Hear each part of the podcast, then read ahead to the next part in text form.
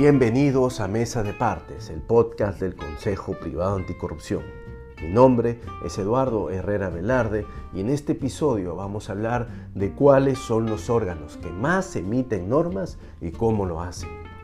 Sabía, por ejemplo, que el 80% de las normas legales en el Perú se emiten desde el Poder Ejecutivo. Usualmente cuando se piensa en legislación, la idea que nos salta a la mente inmediatamente va hacia la actividad del Congreso de la República. No obstante, no se tiene en cuenta que la mayor carga normativa, según un estudio de Gaceta Jurídica, corresponde al Poder Ejecutivo, comprendiendo dentro de este concepto a los gobiernos locales, por ejemplo. Sobre esto es crucial no perder de vista que la forma en que legisla el Ejecutivo, a diferencia de lo que sucede con el Congreso, es en principio unilateral, es decir, no hay oposición ni debate alguno. Las normas tienen origen en el funcionario competente de manera casi imperceptible porque nadie se entera de cómo se estructuran ni los criterios para emitirla. Nos enteramos solo cuando la norma se cruza en nuestros caminos. Por eso es muy importante, como una buena práctica que ayude a minorar defectos, que por ejemplo las normas sean prepublicadas y dialogadas con los sectores representativos, es decir, con los posibles afectados. De esta manera no solo se evitan gruesos errores, sino que la norma se vuelve más legítima. No obstante lo señalado, la labor del legislativo, como resulta obvio, tampoco está exenta de cuestionamientos. Así, somos testigos de la expedición de normas sin el más mínimo rigor científico y claramente dirigidas a satisfacer el clamor popular. Pareciera de un tiempo a esta parte que el nivel fuera descendiendo poco a poco.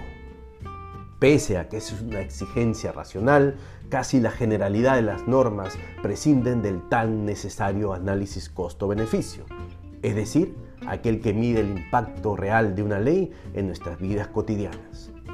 Únicamente, en la gran mayoría de los casos, se usa una fórmula copiada burdamente para decidir que se cumplió con este requisito.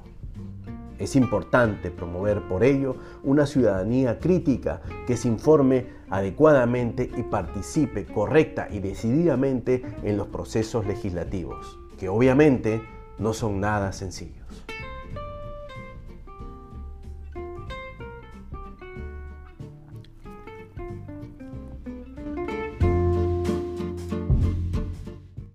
Amigo comerciante, pequeño emprendedor, prepárese porque desde el 28 de agosto de este año y en cualquier momento puede meterlo a la cárcel por fijar usted mismo sus precios de venta.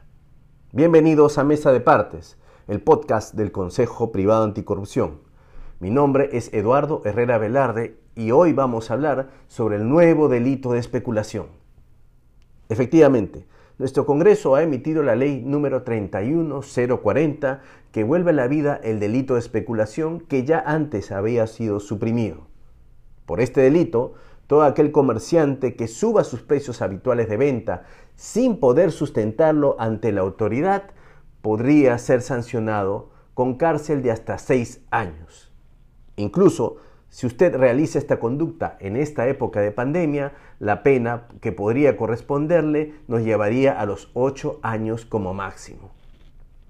Esto implica que en cualquier momento cualquier autoridad, por ejemplo un policía o un funcionario municipal, podría inspeccionar sus precios y solicitarle que le sustente por qué los ha puesto en esa cantidad. No dependerá nada más de la voluntad del burócrata para que usted pueda ser investigado por la Fiscalía. A partir de esa ley, la oferta y la demanda ya no valen, solo la opinión y posición del Estado. No podemos permitir que la empresa, que es uno de los pocos espacios de libertad que nos queda, pueda ser invadido y desnaturalizado por normas como esta, que además pueden generar espacios de corrupción y abuso de autoridad como ya lo hemos expuesto.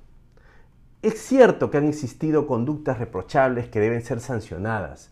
Lo que preocupa es que metan a todos los empresarios de distintos tamaños y rubros injustamente en el mismo saco y ahora nos persigan también por esto. Esta ley debe ser derogada otra vez. Esto fue Mesa de Partes, el podcast del Consejo Privado Anticorrupción que sale todas las semanas con un episodio nuevo.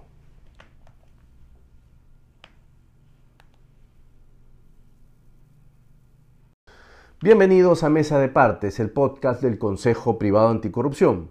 Mi nombre es Eduardo Herrera Velarde y en este episodio vamos a hablar sobre qué es corrupción. Usualmente se asimila el concepto de corrupción al de soborno o a lo que comúnmente se conoce como coima. Esto viene de una visión estrictamente legalista que nos lleva a pensar que solo el soborno o cohecho que está tipificado en el Código Penal es el único que merece reproche y el que debe ser objeto de prevención y sanción. La situación antes expuesta hace que evadamos nuestra responsabilidad y que en la práctica nos vayamos por la vida ejecutando un sinnúmero de conductas que caen en ese saco roto que nadie quiere ver. Pensamos que como no está penado y todo el mundo lo hace, entonces es correcto.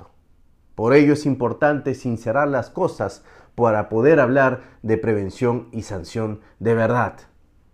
El concepto de corrupción, sin duda alguna, ha evolucionado y hoy es más difícil pensar que solo las conductas del Código Penal puedan ser las únicas comprendidas bajo el manto extenso de la palabra corrupción.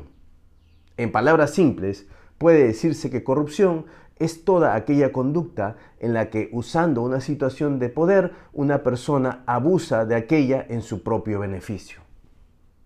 No deberíamos entender que la situación de poder a la cual se refiere el concepto indicado solamente se restrinja a aquellos que tienen poder público, económico y o político. Hablamos del poder de hacer cosas.